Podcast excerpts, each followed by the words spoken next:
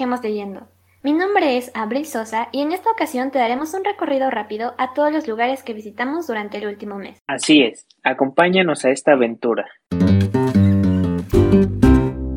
Hola a todos, nos encontramos en un nuevo episodio en el que contaremos las primicias de nuestros últimos viajes. Para empezar quisiera presentar a Abril, la jefa de jefas, Hola. a Diego Hola. y a Benjamín. Hola. Bueno, y yo un servidor Emiliano. Y para arrancar el viaje tenemos a Diego, que nos platicará sobre su libro El chico de las estrellas. Bueno, pues como ya les había comentado desde el primer episodio, he estado leyendo, bueno, ya terminé de leer por fin El chico de las estrellas. Y para este viaje me transporté a Madrid, donde conocimos precisamente al chico de las estrellas, el cual podría decirles que es un seudónimo del autor. Es literalmente un relato bibliográfico, biográfico más bien, donde el autor nos va narrando desde su niñez hasta varios aspectos de su vida que lo han hecho tanto descubrirse principalmente tanto sexual como mentalmente, su crecimiento. Y es un libro al que en el principio yo no le tenía mucho encanto, no me gustaba para nada. De hecho, comenté con Abril que no me estaba gustando el libro y, y, no lo entendía y no me gustaba la manera en que narraba el autor y que se hacía sus líricas en tantas hojas, pero creo que ahorita que termine el libro creo que podría decirse que tengo una relación de amor-odio con el libro porque hay partes que sí me encantaron, pero no sé, no me terminó de, de gustar como otros libros. ¿Y de qué se trata El chico de las estrellas? Pues es la vida del autor, tanto como el por qué se llama el chico de las estrellas. Es de un chico de ahí viene el título, que nunca vivió en una casa este, toda su vida. Siempre estaba cambiándose de departamento por sus problemas familiares, vivía con su mamá, luego vivía con su abuelita, y entonces le gustaba pegar estrellas en su habitación. Y de ahí su mejor amiga le pone el apodo del chico de las estrellas. Qué bonito apodo, ¿no? Es muy bonito apodo, pero la verdad mmm, tampoco es como para halagar, porque sí se siente muy pesada su, su poesía muy forzada. Uh -huh. Pero pues ese fue el destino que yo visité a mediados de septiembre, finales de octubre, sí, sí me llevé mucho tiempo en leerlo. Oye, Diego. Mande. Te, te, digo que sí está padre que te llamen el, el chico de las estrellas, ¿no? Porque, o sea, te pueden llamar el cacas o algo así, Sí, pero. El cacas, pero te pueden... es un apodo bonito. Es muy curioso porque casi en el libro se manejan puros apodos, no manejan ningún nombre. Por ejemplo, es- está la abuelita del protagonista, la que es la mujer más fuerte, la mujer de hierro, algo así me parece. Ajá. Está su novio, bueno, ahora su ex, que era el chico más guapo del mundo. ¿Tiene novio? ¿Es verdad? Ajá, Dios la bendiga. también estaba... Ahí son muchos apodos. Literal, no menciona ningún nombre, según como para no implicar, porque se supone son hechos reales de la vida del autor. Ajá. Bueno, a las personas sí los nombra, pero es como para darle todo esta poesía que buscaba Chris este, en sus personajes. Y los nombraba conforme a apodos que él veía. Por ejemplo, su abuelita era muy fuerte, le puso que la dama de hierro. Tu mamá, que lo maltrataba mucho y fumaba, le puso la mujer que solo respira y fuma, algo así, que bebe y fuma. Por ejemplo, este chico que le gustaba, pues Hashtag la drogadicta. pues le puso le puso el chico más guapo del mundo así varios apodos así como él precisamente el del chico de las estrellas Oye, ¿y qué crees que debería de estar buscando una persona o qué debería sentir para leer el libro? ¿Es este como de romance? ¿Es como reflexivo? ¿O cómo es? Pues mira en el principio el libro podría ser reflexivo porque te trata más tanto de la niñez el podría dividir el libro en dos desde que te da los acontecimientos para que él llegara a ser el chico de las estrellas Ajá.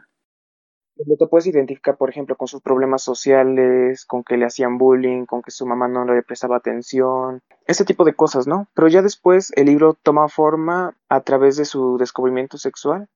Entonces podría ser que esté dirigido más para esas personas, que estén buscando descubrirse, que estén buscando identificarse con la comunidad LGBT. Entonces es un libro muy recomendado para esas personas, pero, o sea, siempre puedes disfrutar de un buen libro. Así es. Me agrada. Entonces lo único que no te gustó fue que era muy poético. Ajá, es que se enrollaba mucho en su poesía el autor, y de pronto decía, no, es que me dolía tanto, que no sé qué, y se enrollaba y se enrollaba. Ay, no. Y por ejemplo, hay un capítulo en especial que, que es el de soplarle a la luna, que él desde el principio del libro te está diciendo, te voy a enseñar a soplar a la luna, pero todavía no es momento. Y, y cuando llegas al capítulo de soplarle a la luna, te quedas, ah, pues como que sí me lo hiciste de mucha expectativa y como que no me gustó. Como que nada más le hacía y ya. Ah, y especialmente en este capítulo, pues te enrolla, ¿no? Que, soplarle a la luna para liberarte y que tantas cosas. Incluso el libro te invita porque te habla a ti como lector y te dice, no, pues para que sientas más esta experiencia, toma tu libro y sal a la ventana y juntos vamos a soplarle a la luna para pedir cosas. Ay. Y, y, y, es como muy empalagoso para mí como lector. Tal vez a alguien sí le guste, ¿no? Pero para mí no. O sea que es demasiado pretencioso en realidad, ¿no? Ajá, muy pretencioso, sí. Pero dirías que sí hay partes que valen la pena, ¿no? O sea, digamos, ¿sí lo recomiendas o no lo recomiendas? Y sí lo recomiendo. Ajá. Ah, ok. De, de cinco estrellas, yo le daría tres y media. Ah, va. Vamos, va, va. Tres y media. Eso los, los voy a ir anotando para ponerlo en el, en el Instagram. El chico de las estrellas. Del canal 2. Canal 2. 3.5 de 5. Por si no lo sabían, el chico de las estrellas de Sebastián Rulli. el chico del departamento. 512. Oye, pero se me estaba ocurriendo algo. No es, no es recomendable seguir lo que dice el libro, ¿verdad? ¿Por qué no? Porque imagínate, o sea, si yo tuviera una novia que espero que Dios me esté escuchando, y, y le digo, y le digo, oye, te voy a enseñar a soplar la luna, o le digo, soplale a la luna, no. Me suelta una cachetada o algo así. Sí, está algo muy loco. Oye, ¿qué quieres hacer? Quiero que le soples a la luna, no.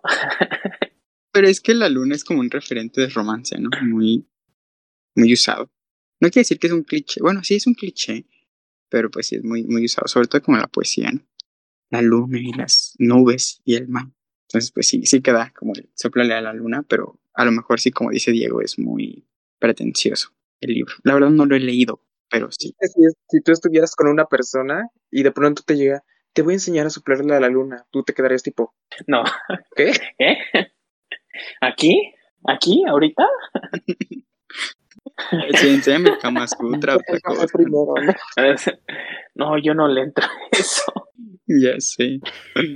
Ay, no. Sí, sí, sí, sí, me daría mucho miedo que llegue el loquito del pueblo así con su mano en su nariz y no quieres aprender a soplarle la luna.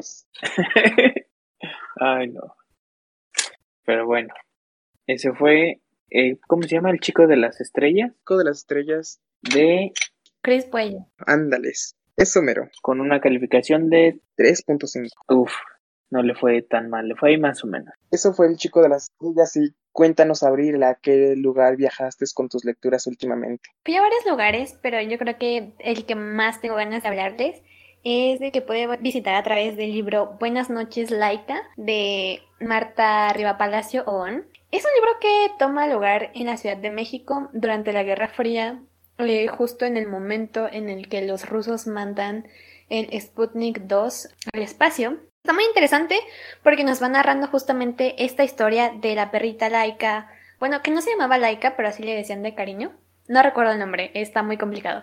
Pero este, esta perrita y de lo que están haciendo los rusos y todo lo que in- involucraba o sí, todo lo que influía en la vida cotidiana esta Guerra Fría. También nos cuenta la historia de un chico que yo diría que sí está enamorado de, de una de sus compañeras de clase y resulta que justamente ese día ella no va a la escuela y, pues todos están como de que ah no vino la chica rara normal típico este y nadie a nadie le importa en realidad porque además a esta chica le hacen bullying y demás no pero después los llaman a todos a que vayan al, patio sí al patio donde hacen honores a la bandera y demás este, y les cuentan, o sea, les, les dicen, oigan, tenemos una mala noticia que darles. Su compañera Marina falleció y pues vamos a hacer un minuto de silencio, ¿no?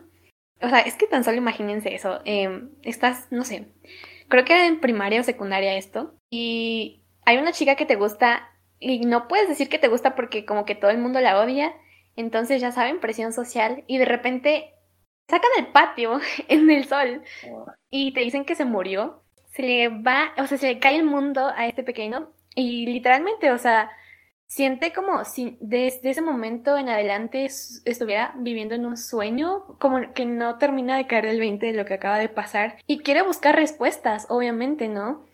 Entonces empieza a indagar e indagar y descubre que realmente lo que pasó es que Marina no solo murió, sino que se suicidó, ¿no? Entonces, básicamente el resto del libro es como este chico tratando de encontrar las razones, el por qué, si él tuvo acaso algo que ver o no. Y se me hace muy fuerte, pero también un libro muy necesario y un lugar muy interesante de visitar, la verdad. Oye, pero qué, triste, la verdad. Me suena mucho a Por 13 razones. Es un poco así, pero en México. y Ah, entonces sí hay que leerlo. Sí, la, la gran diferencia es que aquí no romantizan en ningún momento a la persona que falleció, eh, ni siquiera deja una carta típica, ¿saben?, de suicidio, porque pues creo que es más real eso, ¿no? O sea, si alguien se mata es más común que solo se quite la vida y ya no es necesario hacer como, no sé, un show de eso. Sí, podría llegar a ser más humano el libro que por 13 razones que sí literalmente romantizaba todo. Claro. Sí, además a, mí me llegó mucho porque siento que justamente eso es, muy real. Además de que todo el estigma que trae eh, el suicidio, ¿no? Porque Em, el chico, no me acuerdo cómo se llama, pero se entera de que posiblemente pudo ser un suicidio como en la página 50. Y entonces se encuentra con que todo el mundo como que sabe un poco de eso, pero nadie quiere hablarlo en realidad. Y justo, ¿no? Eh, acuérdense que esto pasó hace mucho tiempo, ¿no? La historia se sitúa hace mucho tiempo en, y justo en, esa, en esas épocas no había como tanto conocimiento de la salud mental y los papás de él le decían que no les habló, o sea, que no le dijeron directamente qué había pasado, pues porque podía afectarlo y podía entonces él desviarse y, y, a lo mejor cometer lo mismo, no sé, como que no sabían muy bien cómo funciona, cómo funciona, sí, la salud mental en ese entonces. E incluso le echaban la culpa a los papás de Marina de que ella se había suicidado, ¿no? De que no le pusieron suficiente atención o que no le dieron una buena reprimienda en el momento exacto. Entonces se me hace muy, muy crudo, pero al mismo tiempo muy realista. Sí, últimamente, de hecho no sé si sea este mes, pero estos últimos años sí ha habido mayor atención sobre la prevención del suicidio y ese tipo de cosas, ¿no? Bueno, aquí por donde estudio hay como una campaña así sobre las líneas antisuicidios. Entonces siempre te están diciendo que en caso de que las necesites, que, llames a ese teléfono, pero sí se me hace, sí, se me hace muy interesante, más en México, ¿no? Sí, es interesante. De hecho, octubre, el mes pasado, fue, creo que el día, no, el mes internacional, o no sé si nacional, pero creo que sí es internacional de la salud mental. Entonces mucha gente está, bueno, estuvo tocando este tema durante el mes pasado. No, pero antes, ¿qué calificación le das a Buenas noches, Laika? Sí, le doy cuatro estrellas. Me parece muy, muy bueno. ¿Cuatro de estrellas? ¿No le das cinco? Eh, no le doy cinco porque siento que le faltó desarrollarse un poco más. O sea, siento que sí fue un poco, o sea, estuvo bien, pero le hicieron falta páginas, pues. Le faltó, le faltó. Y eso le valió un poco. Me parece perfecto. Ahora cuéntanos tú, Emiliano, ¿a dónde fuiste? Ah, muy bien. Bueno, el último vez fui a un lugar que se llama, bueno, les voy a hablar de un libro que se llama El sueño eterno. Y se trata de que un general millonario que se apellida Sternwood decide contratar a un detective privado llamado Philip Marlowe. Creo que se, creo que se pronuncia Marlowe ya que alguien intenta extorsionarlo por las deudas de juego de una de sus hijas. El general tiene dos hijas, una la mayor se llama Vivian y la segunda se llama Carmen. Entonces, el detective, cuando el, detective comienza a investigar el, el chantaje, descubrirá que el asunto no es tan simple y se verá envuelto en una historia enmarañada con las hijas del general Sternwood como nexo común. Así comenzará un farragoso y oscuro viaje de violencia y romanticismo en los ambientes más sórdidos de Los Ángeles. Así que si usted cree que estoy leyendo la reseña, sí, sí la estoy leyendo. Pero bueno, este, básicamente el libro se...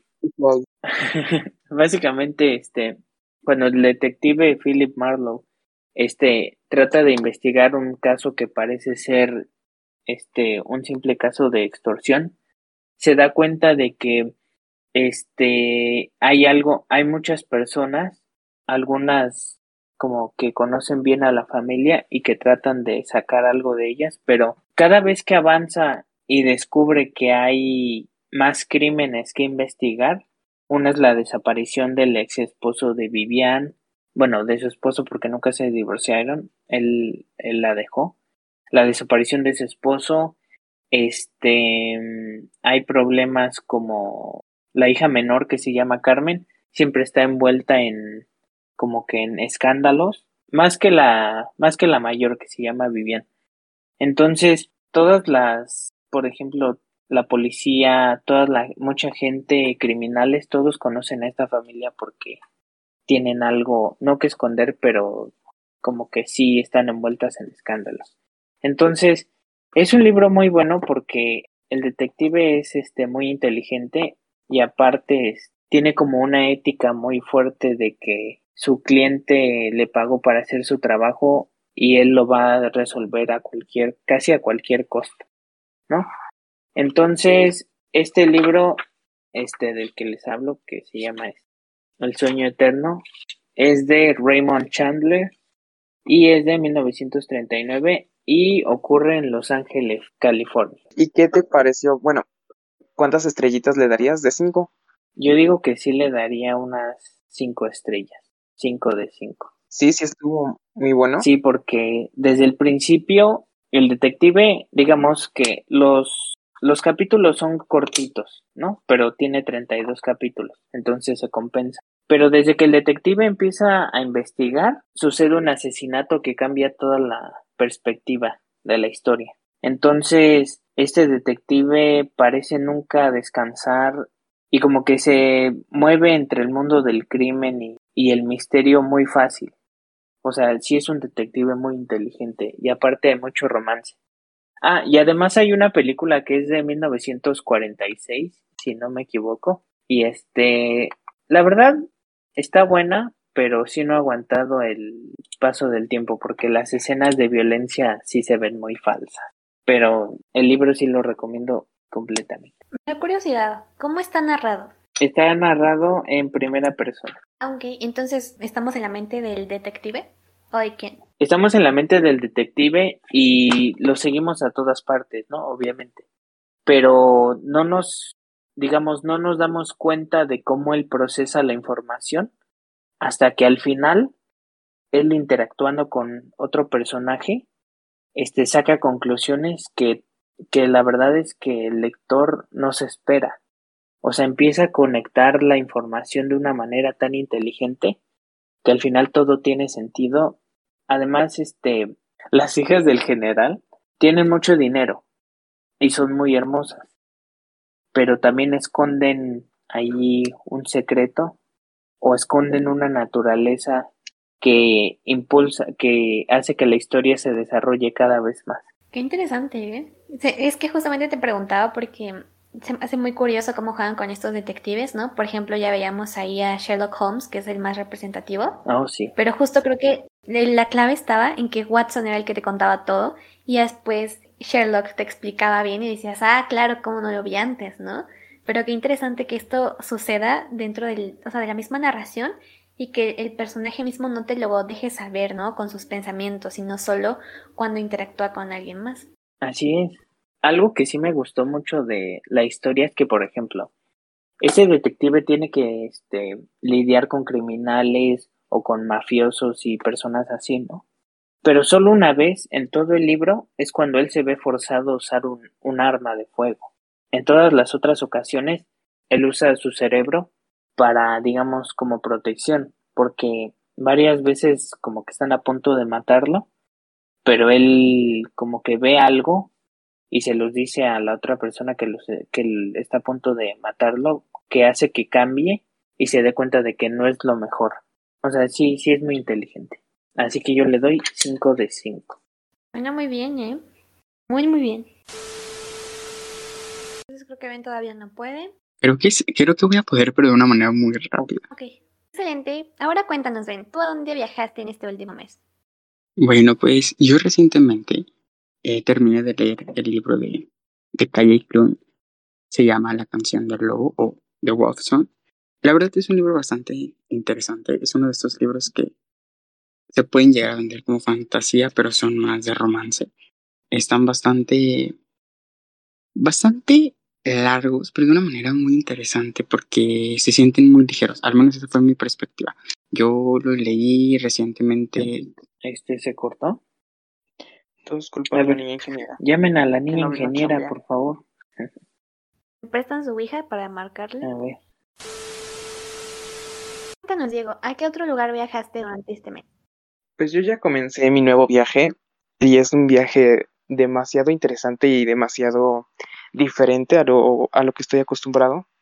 Estoy leyendo El Jardín de las Mariposas y la verdad, todavía ni siquiera voy a la mitad, voy por la página 50, pero estas primeras páginas me están encantando. Es del género del thriller y la historia empieza con un cuestionario que le están haciendo a una chica en el FBI. La chica presenta moretones, presenta malestares, pero está como muy distraída y los detectives pues están intentando averiguar qué fue lo que pasó y desde aquí se nos empieza a involucrar con los hechos que sucedieron en una mansión, en un jardín, donde el actor principal de los delitos o de, de toda esta historia, podría decirse de terror, van acerca de el jardinero de la casa o el dueño de la casa, por lo que se va introduciendo en las primeras páginas. Entonces, este viaje me está gustando y ya quiero que sea fin de mes o, o te- terminarlo la siguiente semana para saber cómo me dejó. Es, tiene muchas escenas. Es como, digamos, la película del silencio de los inocentes.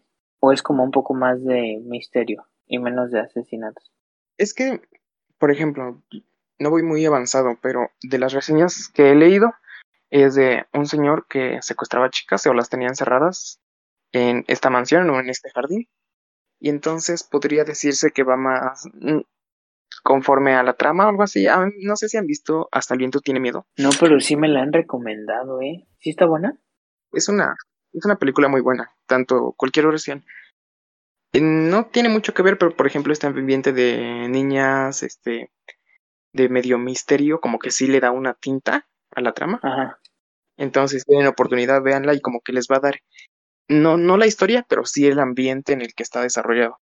Ok, bueno, entonces ahora Abril nos va a hablar de la abadía de Northanger. Sí, así es. Desde hace un buen de tiempo quería empezar a leer a Jane Austen, pero realmente no sabía muy bien por dónde empezar. Y obviamente creo que la mayor parte de gente dice, ah, pues ahí está Orgullo y Prejuicio, eh, inicia por ahí. Pero no sé, como ya vi la película, siento que ya conozco un poco la historia y no me la, o sea, quiero que se me olvide un poquito más para que cuando lea el libro me sorprenda. Así que empecé con la abadía de Northanger y la verdad es que me gustó bastante. Em, no sé muy bien cómo es el trabajo en general de Jane Austen. No sé si ustedes la han leído. Este, yo tengo, yo tengo un libro, creo que es de, no, no, no es de Jane Austen, es, creo que es, es de Jane Eyre. Ah, ok. Ah, no, ni siquiera, no, perdón, Sí. ese es el título del libro. Creo que la autora es Emily Bronte, ¿no? Charlotte, Charlotte, Ah, Charlotte. Charlotte Bronte. Eso bórrenlo, por favor. Este, no, no lo conozco. Ah, bueno, no sé, no sé, yo me esperaba una prosa un poco más, que se sintiera más antigua, no sé cómo decirlo. Ah, por ejemplo, Algo más barroco. Ah, algo, ajá, sí, exactamente. Pero no, o sea, me encontré con una escritura totalmente asequible, no sé, muy fluida.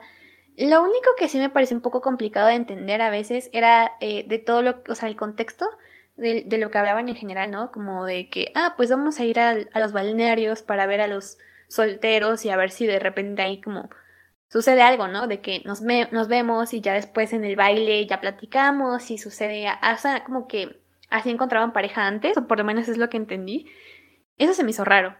Pero de ahí en fuera como que sentí que fue una historia bastante fácil de leer porque hay protagonistas muy buenos. O sea, tan solo la, la chica, este, Catherine, que es la protagonista, em, esto está chistoso porque la narradora desde el inicio nos dice, ah, pues esta protagonista no tenía nada de especial, de chiquita era fea, no tenía ningún talento, parecía hombre y este, y era muy desobediente. Ay, oye. Y yo así de, ah, ok. ¿Qué onda? Sí.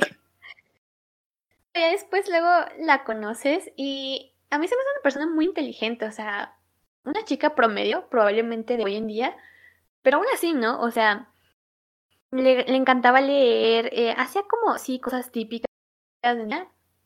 O sea, porque también ¿no? hay que tener en, cuenta que esto fue escrito hace mucho tiempo. Entonces sí hacía cosas que se suponía que debían hacer las niñas o las mujeres en, en general, pero no sé, em, lo que me gustaba de ella era que era muy sassy con sus comentarios, o sea, tan solo se... Varias veces durante la historia se puso a discutir sobre libros y sobre el papel de la novela en la sociedad y me gustó mucho, o sea, como verla discutiendo de esto. Además con gente que ni sabía en realidad del libro, ¿saben? Como esta típica conversación que luego tienes con amigos de que saben que lees y te dicen, ay, este, yo también leo. Y les preguntas así como de, órale, qué padre, ¿qué libro has leído? Ah, y es que no me acuerdo el título. no sé si les ha pasado. Es que, es que yo no me, yo no me acuerdo de los títulos ni de los escritores, no. Exacto. Y tú, bueno, pero como de qué iba. No, es que ya no me acuerdo. Creo que lo leí hace dos años y yo, ah.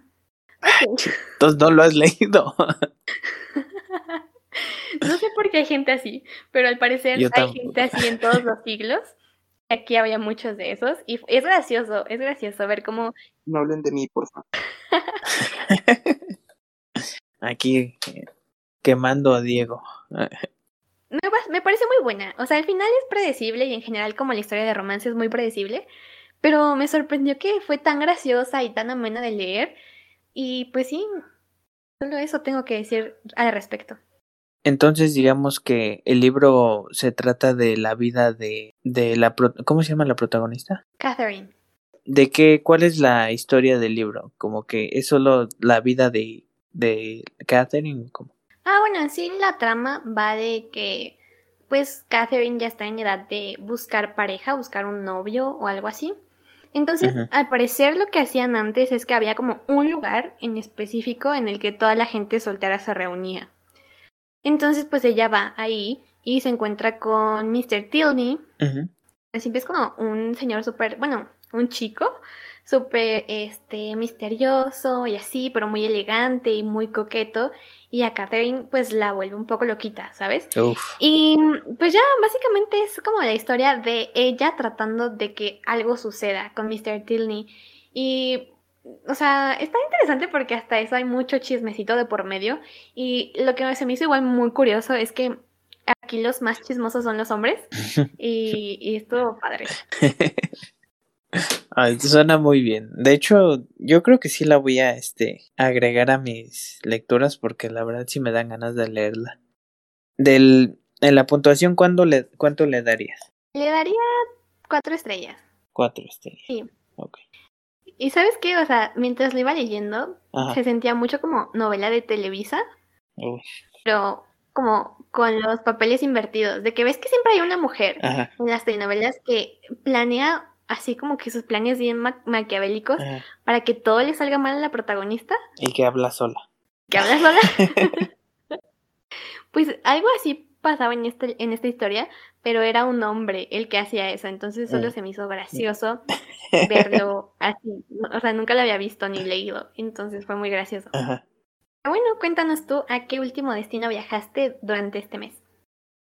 Al último este viaje que hice fue justamente a la Ciudad de México para hablar sobre un libro que se llama El complot mongol de Rafael Bernal. Entonces, aquí escribí una reseña para nuestros amigos lectores. Ok, aquí está. Hay rumores de que en la calle Dolores, la calle Dolores es un barrio en, es un barrio chino en la Ciudad de México, entonces puedes encontrar restaurantes o cosas chinas y sí, sí, sí hay chinos allí, ¿no? Y la verdad es que está muy bonito. Si algún día van a la Ciudad de México, yo diría que sí pa- pasen por allí porque puedes encontrar muchas cosas. Y además la comida es muy rica. Una vez comí allí y me la pasé muy bien. Bueno, este, hay rumores de que en la calle Dolores un grupo de terroristas planean asesinar al presidente de los Estados Unidos durante su visita a México. Es entonces cuando Filiberto García, un exrevolucionario acostumbrado a matar, es contratado para buscar a los responsables antes de tres días. La naturaleza de los rumores y sus posibles consecuencias orillan a Filiberto a cooperar con dos agentes más, uno del FBI de Estados Unidos y otro de la KGB de la Unión Soviética. Sin embargo, las investigaciones llevarán a Filiberto a descubrir mentiras más grandes y verdades inesperadas que podrían afectar definitivamente no solo el curso de México, sino también de Estados Unidos y Rusia. A medida que el tiempo se acaba, Filiberto deberá desenmascarar a los responsables detrás del verdadero complot, mientras protege a una mujer a la cual intenta seducir y cuya presencia ha generado en él dudas sobre su destino como persona. Entonces, de verdad, es un libro, yo lo recomiendo mucho porque aparte de ser una novela mexicana, está igual muy bien hecha. Este, Filiberto es un, como ya dije, es un detective, bueno, más que detective, es un mato que participó en la revolución, entonces allí aprendió a matar y digamos que se dedicó a eso después de que acabó todo. Pero entonces, este, le asignan este caso que en realidad termina en algo completamente diferente. Este, el libro se puede leer muy fácil. De hecho, yo creo que es un no es un libro muy largo, tiene como unas poco más de 200 páginas y de hecho tiene también una novela gráfica este escrita por Lucio Humberto Cross White, creo que así se pronuncia, y dibujado por Ricardo Peláez Ricochea. Y voy, vamos a subir este fotos de la novela gráfica a las redes sociales de Viajemos Leyendo y yo creo que vale mucho la pena. De hecho, este también hay dos películas, una muy viejita y otra que recientemente se estrenó creo que hace un par de años con Damián Alcázar y, y con Chabelo como el coronel. Pero pues la verdad es que la película no es muy buena. Yo digo que mejor lean el libro y si quieren también pueden conseguir la novela gráfica. ¿Ya dijiste su puntuación?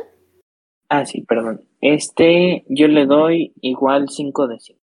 Ah, muy bien. Soy generoso. o sea que te gusta mucho este tipo de eh, historias eh, policíacas o detectivescas, no sé cómo llamarlas. Fíjate que yo no lo sabía, pero sí, porque hay como que siento que hay muchas similitudes entre la vida de un detective y también la vida de un escritor. Pero este es este lo que me llama más la atención de este tipo de historias es cómo este se va descubriendo un crimen con cierta información que te va llegando, ¿no? Entonces, este razonamiento es el que me parece muy padre. A pesar de que este Filiberto, por ejemplo, en el complot mongol, este Filiberto sí tiene esta habilidad de, de saber cuando algo no está bien o cuando las personas están mintiendo o cuando planean algo muy diferente a lo que aparentan, ¿no? La diferencia entre el detective del complot mongol y del sueño eterno es que en el complot mongol van a encontrar mucho más violencia a comparación de en el libro del sueño eterno. Y algo que sí me gustaría decir de este libro es que envuelve una crítica acerca de la hipocresía del gobierno mexicano que incluso sigue vigente hasta hoy, ¿no? Me refiero a esta hipocresía como que por un lado dicen queremos la paz para que el país esté mejor, pero por otro lado ellos mismos recurren a la violencia o a tratos este como que a tratos bajo el agua y para su bien, para su bienestar individual, ¿no? Y al mismo tiempo, hay, también, perdón que me extienda tanto, pero también hay algo que me gustaría rescatar mucho de este libro, y es que nosotros, o al menos lo que nos dicen es que en durante la revolución, bueno, la revolución mexicana fue muy buena para el país, ¿no? porque nos pudimos este librar de muchas injusticias y porque después de ella hubo más oportunidades para la gente y así. Pero una de las realidades que casi no se menciona, después de 10 años, imagínense, después de 10 años de guerra, muchas personas no pudieron tener una vida, bueno, se acostumbraron como a, a cierto tipo de violencias, ¿no? Que una de esas fue matar por el poder. Entonces, después de que termina la revolución, según viene una época de paz y reconstrucción, pero lo cierto es que pasó mucho tiempo o tal vez nunca se dejó de actuar como en esos años, ¿no? Fíjate qué interesante, ¿no? Además todo el trasfondo político que tiene. Se escucha muy, muy bien. Sí, entonces yo lo recomiendo mucho para todos los lectores. Va.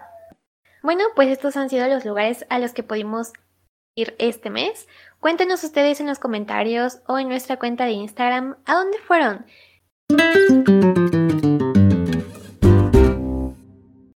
Platico que estaremos teniendo nuevos episodios todos los primero, 11 y 21 de cada mes.